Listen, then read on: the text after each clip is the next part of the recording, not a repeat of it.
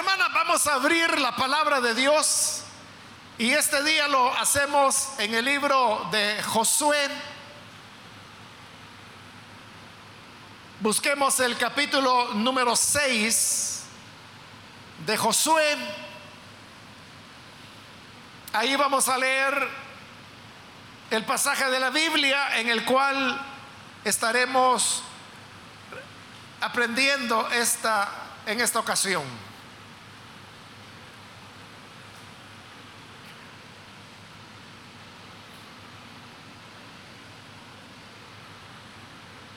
Bien, si lo tiene, dice la palabra de Dios, libro de Josué, capítulo 6, versículo 17. Jericó, con todo lo que hay en ella, será destinada al exterminio como ofrenda al Señor. Solo se salvarán la prostituta Rahab y los que se encuentren en su casa, porque ella escondió a nuestros mensajeros. Amén. Solamente eso leemos. Pueden tomar sus asientos, por favor.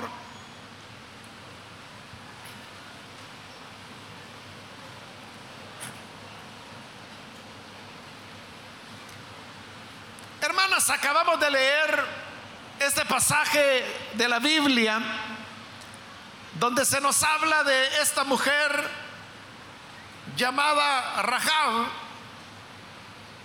la cual por situaciones de la vida que, que la Biblia no las detalla,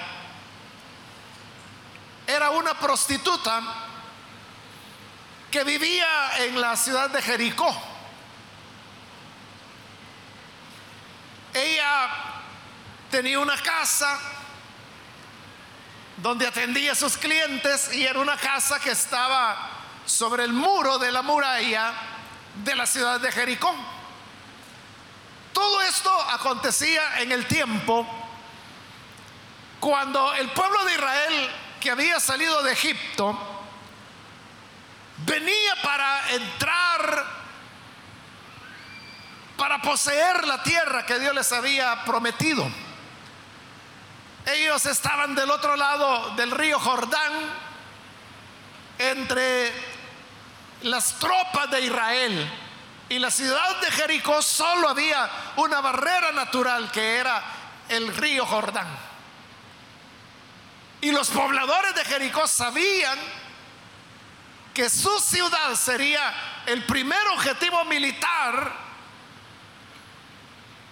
que Israel habría de atacar, pues ahí los tenían enfrente, solo del otro lado del río.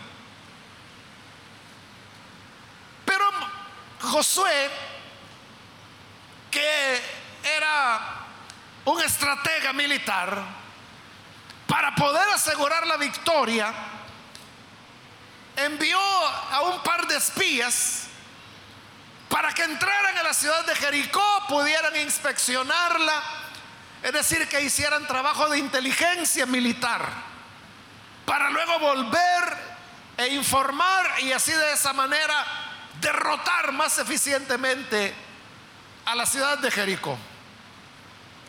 Los dos espías entraron a la ciudad haciéndose pasar por forasteros, obviamente no israelitas, porque eso hubiera significado la muerte para ellos. Pero como cualquier otro visitante que llegaba a la ciudad de Jericó, entraron y cuando ellos saben de que Rahab era una prostituta, les pareció que la, mejor cubierta que ellos podían tener para su trabajo de espionaje era hacerse pasar como clientes de la prostituta. Así es como llegan a casa de Rahab. Ella los recibe así como dos hombres que llegaban buscando sus servicios, pero realmente ellos no estaban interesados en eso, sino que lo que querían era tener una cubierta mientras hacían su trabajo de espionaje. Claro, cuando Rahab lo recibió en su casa, que era el prostíbulo, le pareció extraño de que estos hombres no la solicitaran sexualmente, no le pidieran nada, pero sí estaban dispuestos a pagarle por hospedarse en su casa. Entonces eso hizo que ella sospechara. Y Rahab no era una mujer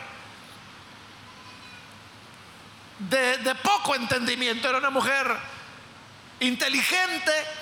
Y entonces ella se da cuenta que estos dos hombres son espías israelitas y que han llegado exactamente a lo que han llegado a hacer un trabajo de espionaje. Pero en ese momento, Rahab tiene que tomar una decisión. Porque lo que la ciudad estaba enfrentando eran tiempos difíciles. Porque tenían la amenaza del pueblo de Israel. Como más adelante ella platicando con los espías, les dirá, nosotros hemos escuchado lo que Dios hizo con ustedes cuando los sacó de Egipto. Hemos escuchado lo que Dios ha hecho durante su camino en el desierto. Entonces toda, toda la ciudad de Jericó sabía que el Dios de los israelitas era un Dios poderoso un Dios de maravillas. Y que por lo tanto ese pueblo que venía ahí era un pueblo que no podía ser derrotado. Entonces sabían que los días de la ciudad de Jericó estaban contados, que la muerte se acercaba y no es fácil para una ciudad saber de que su destrucción está cercana. Rahab no solo enfrentaba tiempos difíciles por el hecho de que la ciudad habría de ser destruida. Y no solo por su seguridad. Ella se preocupaba también por su familia. La Biblia no especifica, pero podríamos pensar que ella tenía sus padres, Probablemente tenía hermanos, hermanas y más familiares en los cuales ella pensaba. Entonces cuando se enfrentan tiempos difíciles, la salida y la alternativa es la fe. La fe, la confianza en el Señor. Ese es el lema de la convención de este año, fe frente a tiempos difíciles. Y eran tiempos difíciles lo que Rahab enfrentaba, y no solo ella, su familia, su ciudad. Y por eso digo, cuando ella se entera que los hombres que están en su casa eran espías, ella tiene que tomar una decisión. Y la decisión es, ¿de qué lado voy a ponerme? Porque ella perfectamente podría haber ido con un soldado, con alguien de la ciudad y decirle, mire, vaya, vaya a decirle al ejército que aquí en mi casa hay dos espías. Entonces, ¿qué hubiera ocurrido? Hubieran atrapado a los espías, los hubieran ejecutado seguramente y con eso el plan de espionaje de Josué hubiera fracasado. Eso hubiera sido una primera victoria para Jericó. Esa era una opción. Pero la otra opción era la de apoyar a los espías como una manera para ver si de esa forma ella podía escapar de la destrucción que venía y de los tiempos difíciles que se avecinaban. Pero ¿qué ¿Qué era el elemento determinante? Era simplemente tener fe. fe en Dios. Y eso es lo que la prostituta les dijo a los espías. Yo sé que el Dios de ustedes es un Dios más fuerte que los dioses de las naciones. Él es el Dios de los dioses, le dice. Y por lo tanto, le dice, yo creo que la ciudad va a ser destruida. Ellos tenían sus propios dioses. En Jericó habían sus propios altares, sus propios templos, sus propios ídolos. Pero ella ahora le estaba dando la espalda a los ídolos para creer en ese Dios del cual no sabía nada. Ella no sabía nada del Dios de Israel. Solo oía las historias de que ese Dios había derrotado a los egipcios para sacar a su pueblo libre, que ese Dios había hecho maravillas en el desierto por 40 años y que ahora los tenían ahí enfrente. Pero ella decide confiar y decide tener fe en medio de las dificultades que Dios será su seguridad. Un Dios, como le digo, al cual ella no conocía. Así estaban las cosas cuando alguien observó que estos dos hombres habían entrado en casa de Rahab, en el prostíbulo, y que nunca salían. Y que pasó una noche y no salían, y otra noche y no salían les pareció extraño. Entonces fueron, informaron al rey y le dijeron, ahí hay dos hombres extraños que han entrado a la casa de Rahab. ¿No será de que son espías? Entonces el rey mandó la orden. Y llegó la orden delante de Rahab. Y el rey le ordenaba a Rahab, saca a los hombres que están en tu casa porque son espías. Ese era el momento de la decisión para Rahab. Era el momento en que cuando él decía, bueno, pasen, ahí están adentro. O era el momento de optar por la fe, de creer que ante esos tiempos difíciles la fe la podía sacar adelante. Que su fe en Dios, esa seguridad de que Dios los iba a derrotar, que Dios iba a destruir la ciudad, que sus dioses no podían hacerle frente, al Dios de Israel. Era el momento de ejercer esa fe. Y ella decide por eso, decide por creer, decide por confiar en Dios.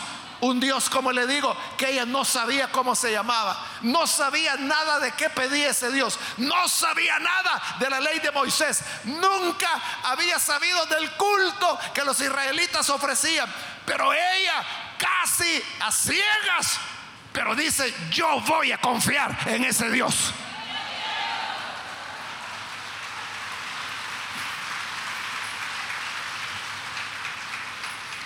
Entonces les dice a los soldados, ah, los dos hombres que vinieron, sí, les digo, sí, sí aquí estuvieron, pero hoy, ya por la tarde, salieron y yo vi que iban en dirección a las montañas apúrense, salgan, vayan detrás de él, porque ahí nomás han de ir, vayan a ver si los encuentran. Y los soldados salen detrás. Y dice que ya estaba atardeciendo, cerraron la puerta de la ciudad, las murallas, y los soldados se fueron a la montaña a buscar a los espías. Pero estaban en la casa de ella. Entonces ella viene y les pide que se suban al techo.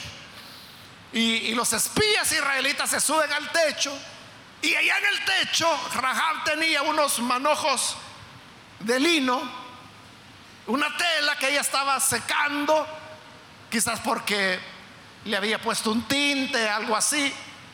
Pero le dice, ahí quédense en el techo, no vayan a bajar y escóndanse entre los manojos de lino que tengo ahí. Y los espías ahí se escondieron. Aquellos soldados, hermanos, que fueron por las montañas, buscaron y buscaron y buscaron. Y obviamente no los encontraron porque no estaban en la montaña, estaban en la casa de Rahab. Pero esa noche Rahab sube al techo y le dice a los hombres, bueno, ya es hora de que escapen, les dijo.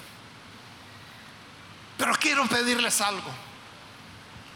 Yo sé que su Dios, su Dios va a destruir esta ciudad. Yo sé que nosotros no podremos hacer nada. Yo sé que nosotros no tenemos escapatoria. Entonces yo les quiero pedir un favor. Que cuando ustedes vengan y nos ataquen, cuando ustedes vengan a destruir nuestra ciudad, les quiero pedir que tengan compasión de mí. Y así como yo hoy les estoy salvando la vida, salven mi vida y salven la vida de mis familiares. Y aquellos israelitas le escucharon y le dijeron, está bien, está bien, pero ¿y cómo vamos a salir de acá? Y ella les dijo, bueno, yo tengo aquí lino, podían hacer una, una trenza de lino. Y dijo, mi casa está al lado de la, de la muralla. Entonces, por la ventana podemos tirar ese lazo de lino y ustedes bajan por ahí. Váyanse a las montañas y escóndanse por tres días, le dijo. A los tres días, los soldados que fueron a buscarlos ya se van a ver cansados, van a regresar y ustedes ya podrán volver con su ejército. Pero quiero que me salven la vida. Entonces los espías le dijeron, bueno, Está bien, tú nos ayudaste. Nosotros te ayudaremos a ti. Solo te vamos a pedir una cosa. Y es que si tú quieres que tu familia se salve, tienes que traerlos aquí a tu casa. Y si tu familia no entra a tu casa, sino que se queda por allá, ahí nosotros no somos responsables. Si los matamos, cosa de ella. Pero si tú cumples con traer a tu familia a tu casa, te vamos a respetar. Está bien, dijo la mujer. Entonces prepararon con el hino ese lazo, lo tiraron por la ventana. Y cuando ya los espías israelitas iban a bajar, le dijeron, mira mujer, este lazo por el cual estamos bajando, no lo vayas a quitar, era un lazo rojo. O sea que el hino ella lo estaba tiñendo de rojo no lo vayas a quitar, porque este lazo será la señal de que esta es tu casa. Nosotros le vamos a decir a los ejércitos de Israel,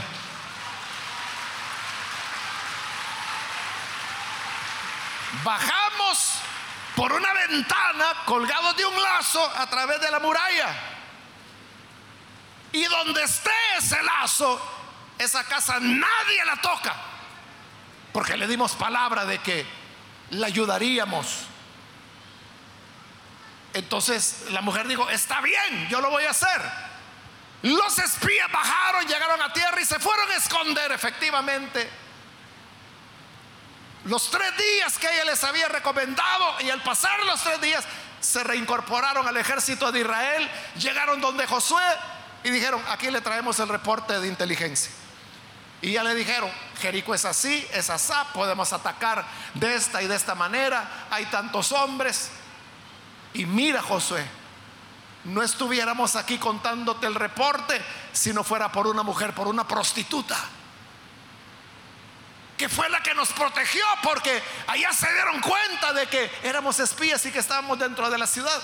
Y nosotros le prometimos a la mujer que así como ella nos salvó a nosotros, nosotros le dimos palabra de que la vamos a salvar a ella y a su familia. Y Josué dijo, está bien, excelente.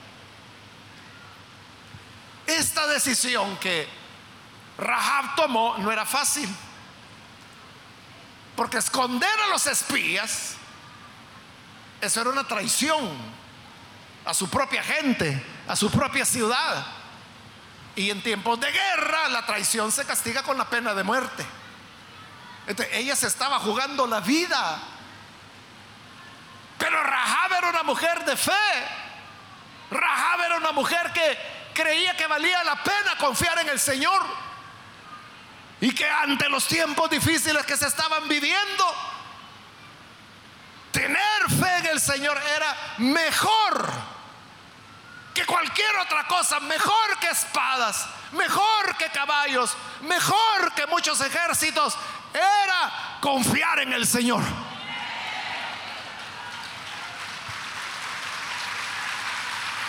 Por eso,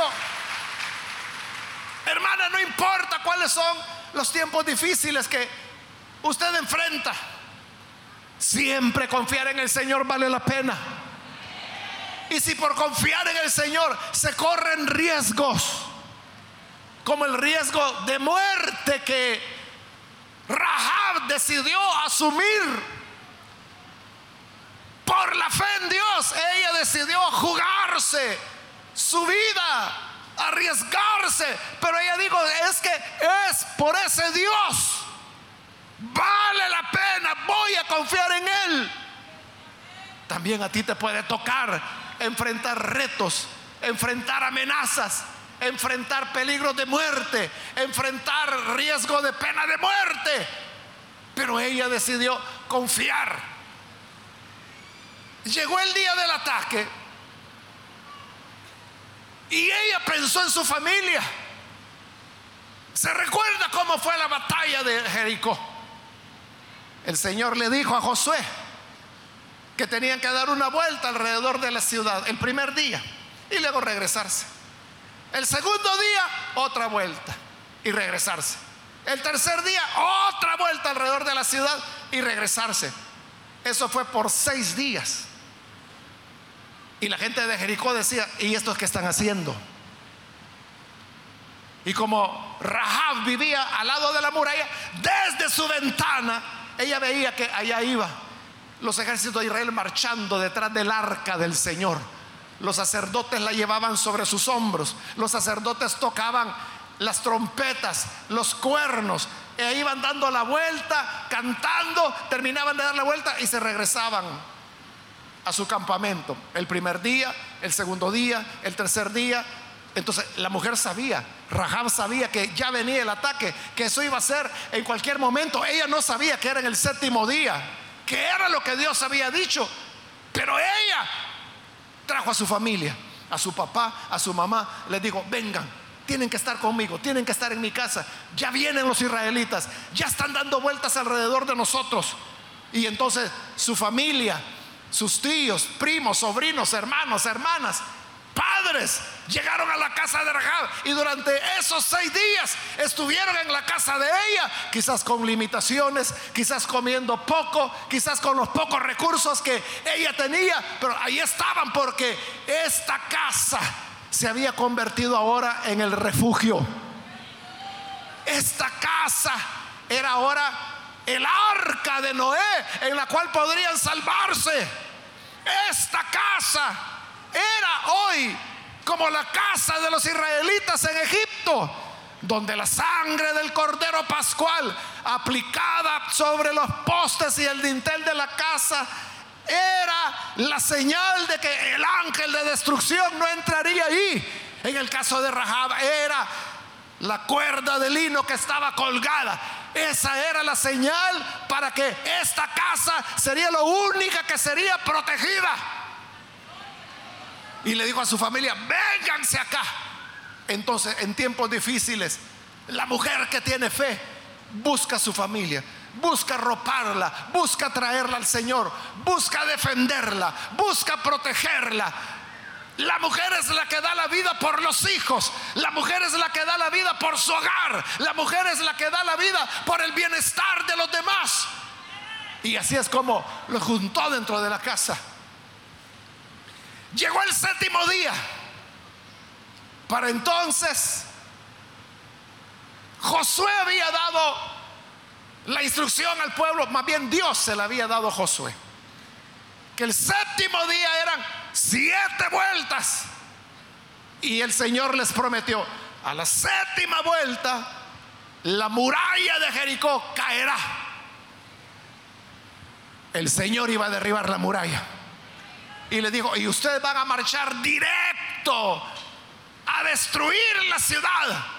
Y Dios le había dicho a Josué, mira, de Jericó no tienen que perdonar nada. Deben matar a todo hombre, toda mujer, todo animal. Ningún objeto van a tomar. Deberán incendiarlo todo, destruirlo, porque el Señor dijo que esta ciudad sería anatema, todo maldecido. Entonces Josué reúne la tropa, les da las instrucciones de Dios y les dice lo que hoy leíamos. Jericó le dijo a su tropa, con todo lo que hay en ella, será destinada al exterminio como ofrenda al Señor. Pero, pero, pero, solo se salvará la prostituta Rahab y los que se encuentran en su casa, porque ella escondió a nuestros mensajeros. Entonces son instrucciones claras. Todos van a morir, hay que exterminarlos a todos. La única que se va a salvar es la prostituta Rahab. Y como otras veces, hermanos, lo he dicho, si usted le dijeran, mire, hay una ciudad que va a ser destruida, pero usted tiene el privilegio de salvar a una persona, ¿a quién salvaría usted? Quizás pensaría en un niño, en una niña, en un joven, porque usted dice, bueno, tiene toda la vida por delante. ¿Y Dios a quién escogió? A la prostituta de la ciudad. Claro que había niños en Jericó y niñas y ancianos y jóvenes. Y de seguro había en Jericó maestros, hombres sabios. Había todo tipo de personas. Pero el Señor dijo, solo la prostituta Rahab se salvará. Y los que estén en su casa. Eso es lo que hace a la fe. Como Pablo se lo dijo a los corintios, miren entre ustedes, no muchos de ustedes son nobles, ni poderosos, ni sabios, ni ricos. Hermanas, veámonos aquí alrededor. Vamos a ver quién es la poderosa acá. ¿Quién tiene poder en el país acá de ustedes? ¿O quién es acá la sabia, la doctora? Que ha fundado universidades, que hay bibliotecas dedicadas a su nombre. ¿Cuántas hay acá? ¿O cuántas mujeres ricas hay acá? Que tengan mucho dinero. Entonces dice Pablo, vean que Dios escogió a lo débil para humillar al poderoso. Escogió al pobre para humillar al rico. Escogió al ignorante para humillar al sabio. Entonces Dios escogió a la prostituta para humillar a aquellos que se consideraban mejores que ella. Eso es lo que la fe puede hacer. No importa cuál sea tu condición, si conoces o no conoces, si eres sabia o no eres sabia, si tu pasado ha sido un pasado glorioso o es un pasado que lamentas, la fe en tiempos difíciles es la que saca adelante a las personas. No por quienes son, no por lo que saben, no por lo que tienen, no por las influencias, sino que por la fe que se pueda tener en el Señor.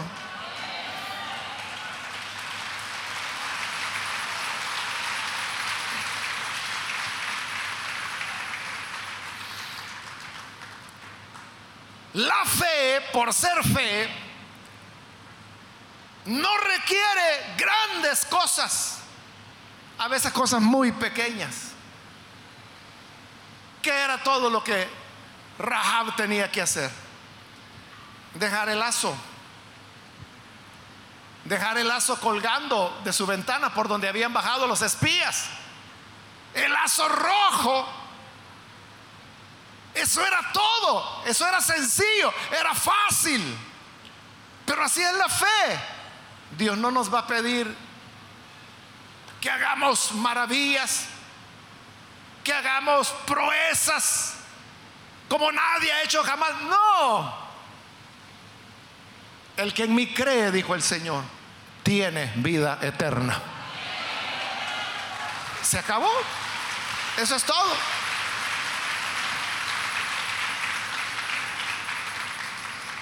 Que crean en mí. Y el que cree en mí, dijo el Señor, tiene vida eterna. Pero ese lazo era un riesgo también. Porque ahí era donde habían bajado los hombres. Y el lazo estaba ahí públicamente. Y ahí permaneció por esos, no solo los siete días de las vueltas del el ejército alrededor de Jericó, los días previos al combate. O sea que ese lazo estuvo ahí por semanas. Y cualquiera podía decir, ah, estos hombres por ahí bajaron. Entonces esta Rahab es traicionera. Ella es apátrida. Hay que ejecutarla a ella y a su familia. Pero ella confiaba en que si Dios le había pedido esto, Dios no la dejaría avergonzada. Hermana, lo que Dios nos pide, aunque sea sencillo, aunque sea algo que obedecer no cuesta nada, pero hagámoslo. Dios sabe lo que está haciendo y Dios honrará la fe de cada una de sus hijas para sacarlas adelante. Pero mire las paradojas de Dios y mire lo que la fe hace. La casa de Rahab era el prostíbulo de la ciudad. Y uno pensaría, bueno, ¿qué puede haber de bueno en un prostíbulo? ¿O qué tiene que ver con Dios un prostíbulo? Hoy era casa de salvación. Los que entraran allí se iban a salvar era casa de salvación. En el mes de enero, hermanos, estuve en Nicaragua visitando algunas de nuestras iglesias y estando ahí un hermano me contó que cómo había comenzado la obra evangelizadora en, en el pueblo donde él vive y él me contó que había comenzado a evangelizar a persona por persona hasta que llegó a la cantina del pueblo el dueño era un hombre. Y entonces le dijo, mire, yo vengo a presentar el Evangelio. Y el hombre le dijo, no, no, mire, yo no puedo creer al Evangelio. Porque este es mi negocio. Yo vivo de vender licor. Entonces, si yo me convierto al Evangelio, ¿de qué voy a vivir? Pero el hermano insistió y le habló de Cristo. Y le habló de Cristo. Y fue una vez, dos veces, tres veces, hasta que finalmente aquel hombre terminó creyendo y creyó al Evangelio, se bautizó en agua. Pero claro, ya no podía seguir vendiendo licor. Entonces le dijo al hermano, mire, y ahora, ¿de qué voy a vivir? Y el hermano le preguntó, ¿y la casa del expendio es suya? Sí, le dijo. Entonces hagamos esto. Bote todo ese licor que tiene, sáquelo de ahí y alquílenos su casa para iglesia y viva del alquiler. Amén, les dijo, está bien.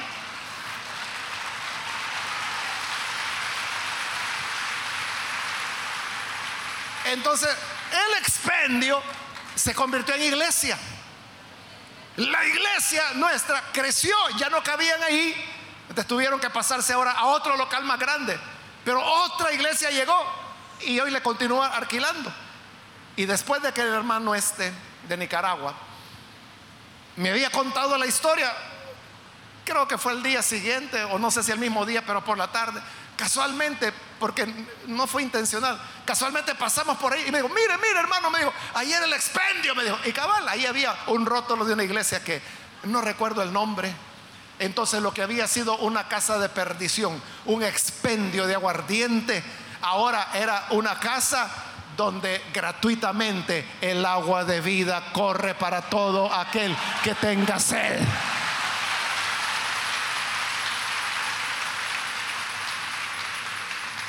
Eso es lo que, lo que la fe hace.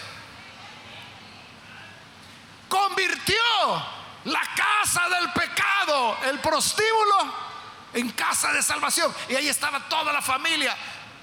Las casas eran muy pequeñas, entonces podemos imaginarnos que estaban ahí, hermanos, amontonados Cuando ellos oyen que los ejércitos de Israel en el séptimo día están dando una vuelta, dos, tres, cuatro, cinco, seis. Y a la séptima vuelta ese ejército comienza a gritar, comienzan a sonar las trompetas. Y mientras la familia de Rahab en aquella pequeña casa oye el escándalo, comienza un movimiento ahí como un terremoto porque las murallas estaban derrumbando. Solo la parte de la muralla donde estaba la casa de Rahab permaneció en pie porque esa era el arca de salvación para ellos.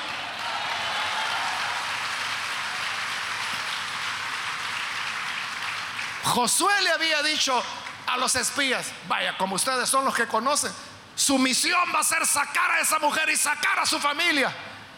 Entonces llegan los soldados, quizás subieron por el mismo, la misma cuerda de lino y llegan a la ventana o a saber si fue por la puerta, no lo dice la Biblia, pero lo primero que hicieron fue Rahab, sal, sal, porque ahorita Dios va a destruir todo esto, sal. Pero ella dice, pero mi familia, que venga tu familia, tu papá, tu mamá, tu hermano, tu otro hermano, tu otro hermano, tu hermana, tu hermana, tu sobrino, tu otra sobrina, tus tíos. Ven, salgan, apúrense, salgan, salgan, salgan, que ya viene la destrucción. Y los sacaron a todos. Y de Jericó no quedó nada. Porque el Señor le dio la victoria a su pueblo. Pero Rahab salió con toda su familia. Y Rahab comenzó a revisar. Y el abuelo, aquí está, y le dijo. Y la niña, aquí estaba. Todos se habían salvado. ¿Y ahora qué hacían? Ya no tenían dónde vivir, ya no tenían ciudad. Y la familia le preguntaba, ¿y ahora? ¿Para dónde agarramos? Y Rahab le dice, y todavía lo están pensando. Con un Dios como este, debemos vivir con el pueblo de este Dios. Y se fueron a vivir a Israel.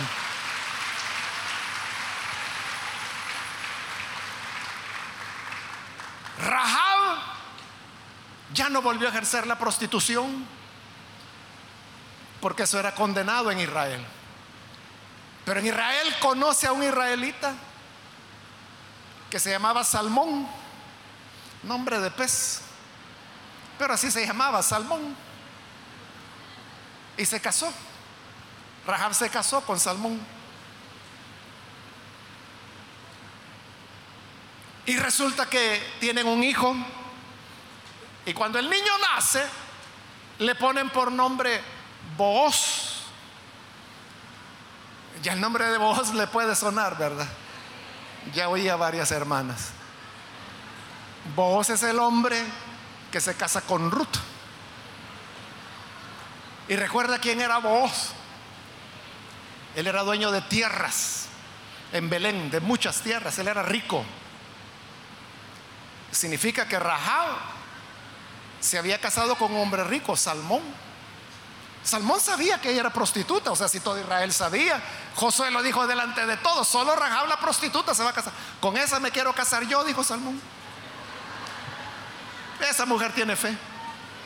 Esta sí que tiene más fe que muchas mujeres de aquí de Israel.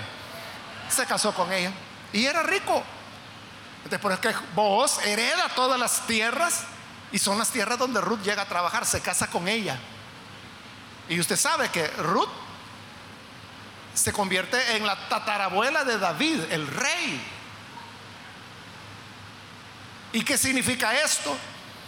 Que entonces Rahab, la prostituta de Jericó, una mujer cananea, se convierte en la tatarabuela del rey David. Así se llama en español, tastarabuela, que es la madre de la tatarabuela. O sea, la tatarabuela era Ruth. Pero como era nuera de Rahab, entonces Rahab se convierte en tastarabuela del rey David. Pero si ella es tastarabuela del rey David, entonces significa qué, hermanas? ¿Quién es el hijo de David? Que Rahab llegó a ser madre de nuestro Salvador, del Señor Jesús.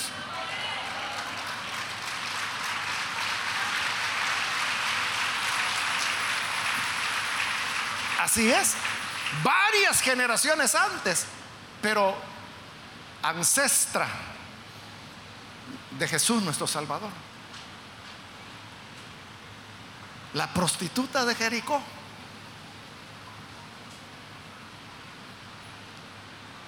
En la genealogía de Jesús, la que presenta Mateo, todos son hombres, pero hay algunas excepciones de mujeres. Todas son mujeres que tienen algo, tienen un pero. Rahab es la primera que se menciona, que era prostituta y era pagana. La segunda que se menciona es Ruth, que era moabita, también una pagana.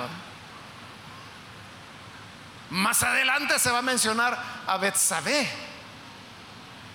que es la mujer que cometió adulterio con el rey Salomón. todas, excepto María, tienen un clavo, como decimos. Pero eso nos muestra lo que es la gracia de Dios.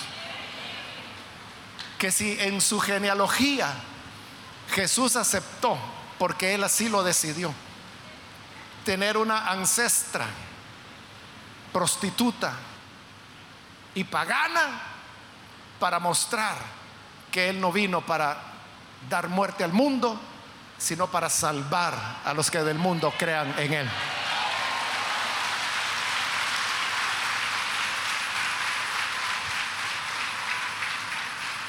Si Rahab tuvo espacio, encontró lugar dentro de la genealogía de Jesús, mujer, tú también puedes encontrar lugar dentro de la familia de Dios. Hoy es el momento, solo debes tener fe, fe como la que tuvo Rahab. Fe frente a tiempos difíciles. Vamos a orar, vamos a cerrar nuestros ojos. Antes de orar, yo quiero hacer la invitación para aquellas mujeres que han escuchado la palabra de Dios. Y yo creo que este es un pasaje de la Biblia que quizás usted ni sabía que existía. Si le hubieran dicho que hay un pasaje de la Biblia donde dice que la única que se iba a salvar era una prostituta, no lo hubiera creído. Pero lo leímos. Ahí está.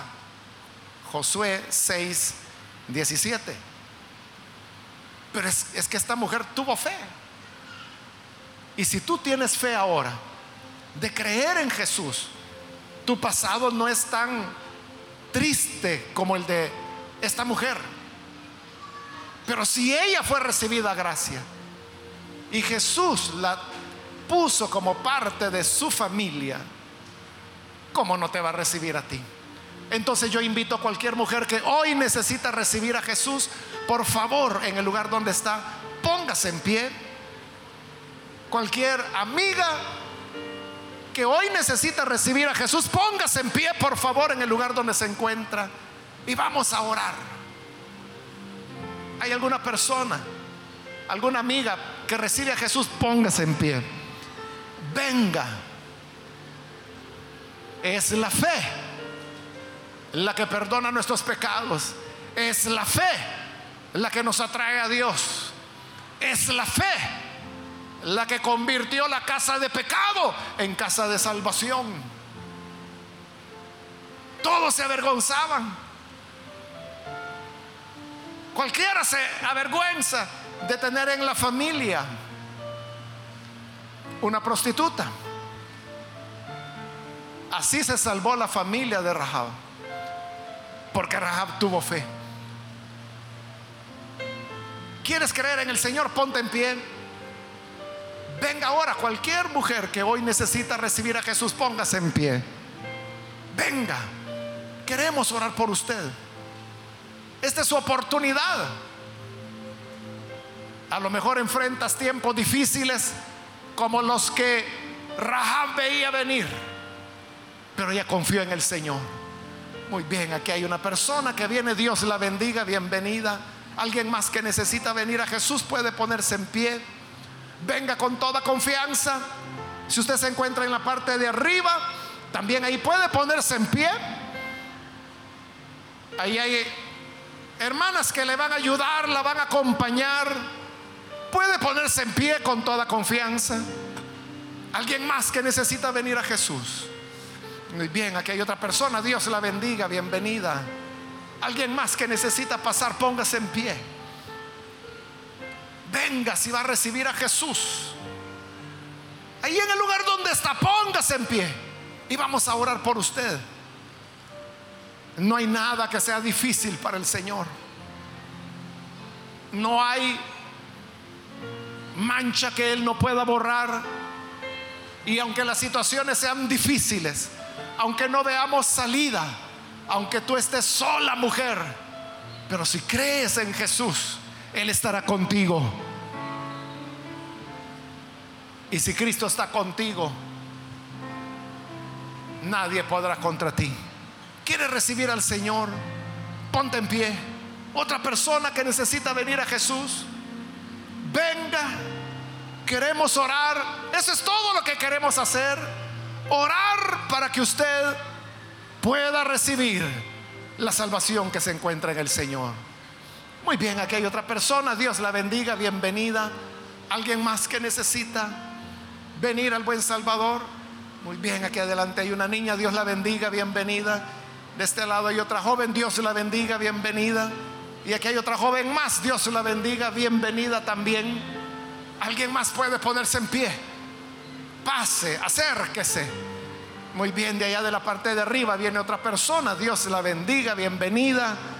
Alguien más que necesita pasar, póngase en pie. Hoy es su momento. Acérquese. Estamos en confianza. Todos nos reconocemos necesitados, necesitados del perdón de Dios. Si usted se siente igual, venga. No será la primera persona, solo se suma a muchos más que vemos acá. Muy bien, ahí atrás hay otra persona. Dios la bendiga, bienvenida. Aquí hay otra joven, Dios la bendiga, bienvenida también. Alguien más que necesita venir al Señor, póngase en pie, acérquese. Muy bien, de este lado hay una anciana que viene, Dios la bendiga, bienvenida. Alguien más que necesita pasar puede ponerse en pie. Acérquese, venga, estamos esperando. Este es el momento cuando Jesús le espera.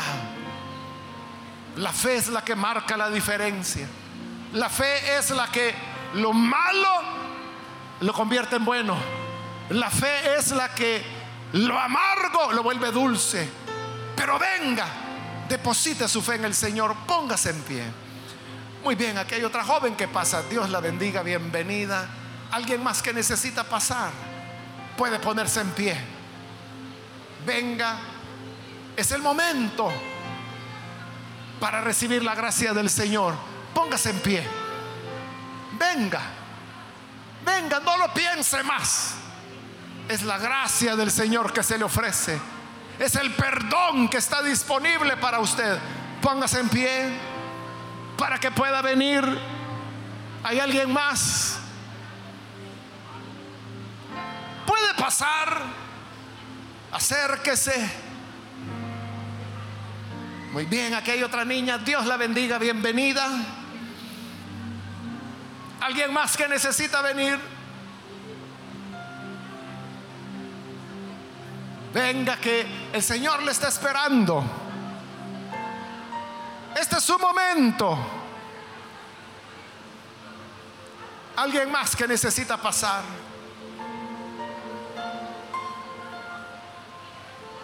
Venga con toda confianza.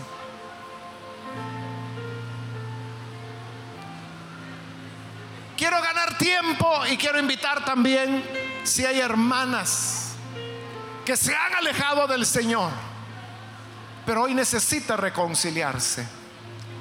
Puede ponerse en pie y venir para hacerlo. Muy bien, aquí hay otra niña que viene. Dios la bendiga, bienvenida. Aquí hay otra joven, Dios la bendiga, bienvenida también. Alguien más que necesita pasar. Muy bien, aquí hay un niño también, Dios le bendiga. Alguna hermana que se va a reconciliar. Si usted se alejó del Señor, pero necesita reconciliarse. Puede pasar, acérquese. Venga. Se alejó del Señor. Dios es misericordioso. Puede venir hoy. Aquí hay otra persona. Dios la bendiga. Bienvenida. Alguien más que necesita pasar. Ahí arriba hay otra persona que viene. Dios la bendiga. Bienvenida también. Alguien más que viene a Jesús por primera vez o se reconcilia. Aquí hay otra joven. Dios la bendiga. Bienvenida. Ahí atrás también hay otra persona. Dios la bendiga. Aquí adelante hay otra joven. Bienvenida. Dios la bendiga. Aquí adelante hay otra persona más. Dios la bendiga. Bienvenida. Alguien más que se acerca al Señor. Muy bien, ahí hay un joven también que viene. Dios lo bendiga. De este lado hay otra persona más que viene. Dios la bendiga. Bienvenida.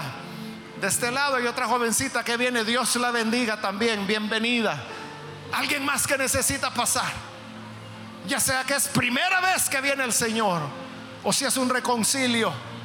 Póngase en pie. Venga, acérquese. Vamos a orar por usted. Hoy es su momento. No lo deje pasar. Hoy es cuando los brazos del Señor están abiertos y le están esperando. Muy bien, aquí adelante hay otra persona que viene. Dios la bendiga. Bienvenida.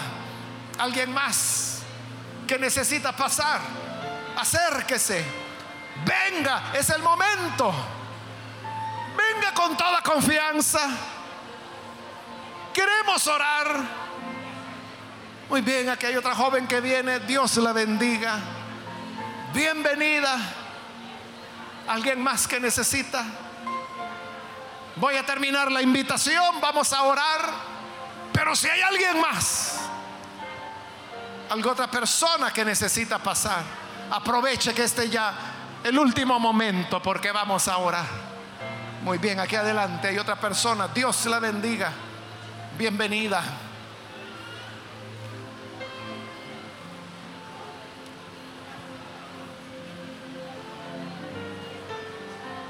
Aquí adelante hay otra persona que pasa. Dios la bendiga también.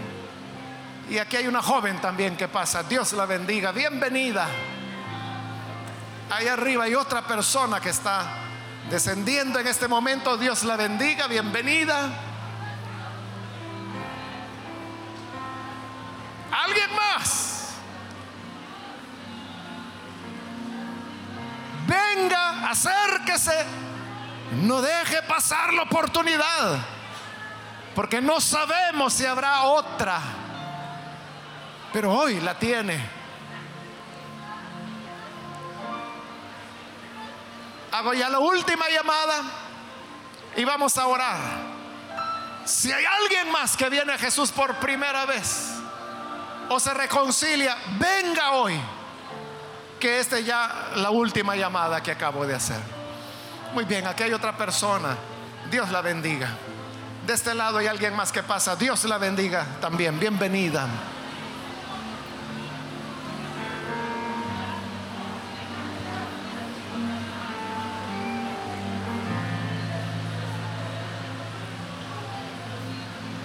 ¿No hay nadie más?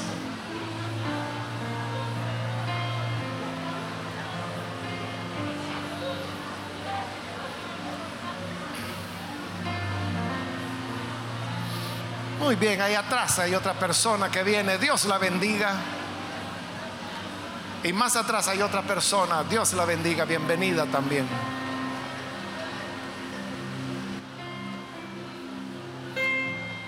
A usted que ve por televisión también quiero invitarle para que se sume a todas estas personas que hoy están recibiendo al Señor. Ahí donde se encuentra, únase con nosotros y oremos. Señor, gracias te damos por cada una de estas personas que están aquí al frente, que vienen, Señor, creyendo en ti, colocando su fe en que tú eres nuestro Salvador. pedimos por ellas, por aquellos que a través de televisión, radio o internet, donde quiera que están, pero se están uniendo con esta oración. Alcánzales, perdónales, Señor. Dales vida nueva. Cada lágrima, Señor, de arrepentimiento. Tú la conviertes en un lavamiento, en una limpieza, porque lo malo lo haces bueno, lo negro lo haces blanco, lo perdido tú lo rescatas. Y ahora conforme a la fe que estas mujeres muestran, dale la victoria. Redímelas. Que puedan, Señor, amarte. Que puedan servirte y ayuda a cada hermana en su situación, en el tiempo difícil que vive. Alcánzales para dar salida, para darles respuesta, para darles la salvación que solo tú puedes dar. Eres nuestra confianza y nuestra seguridad.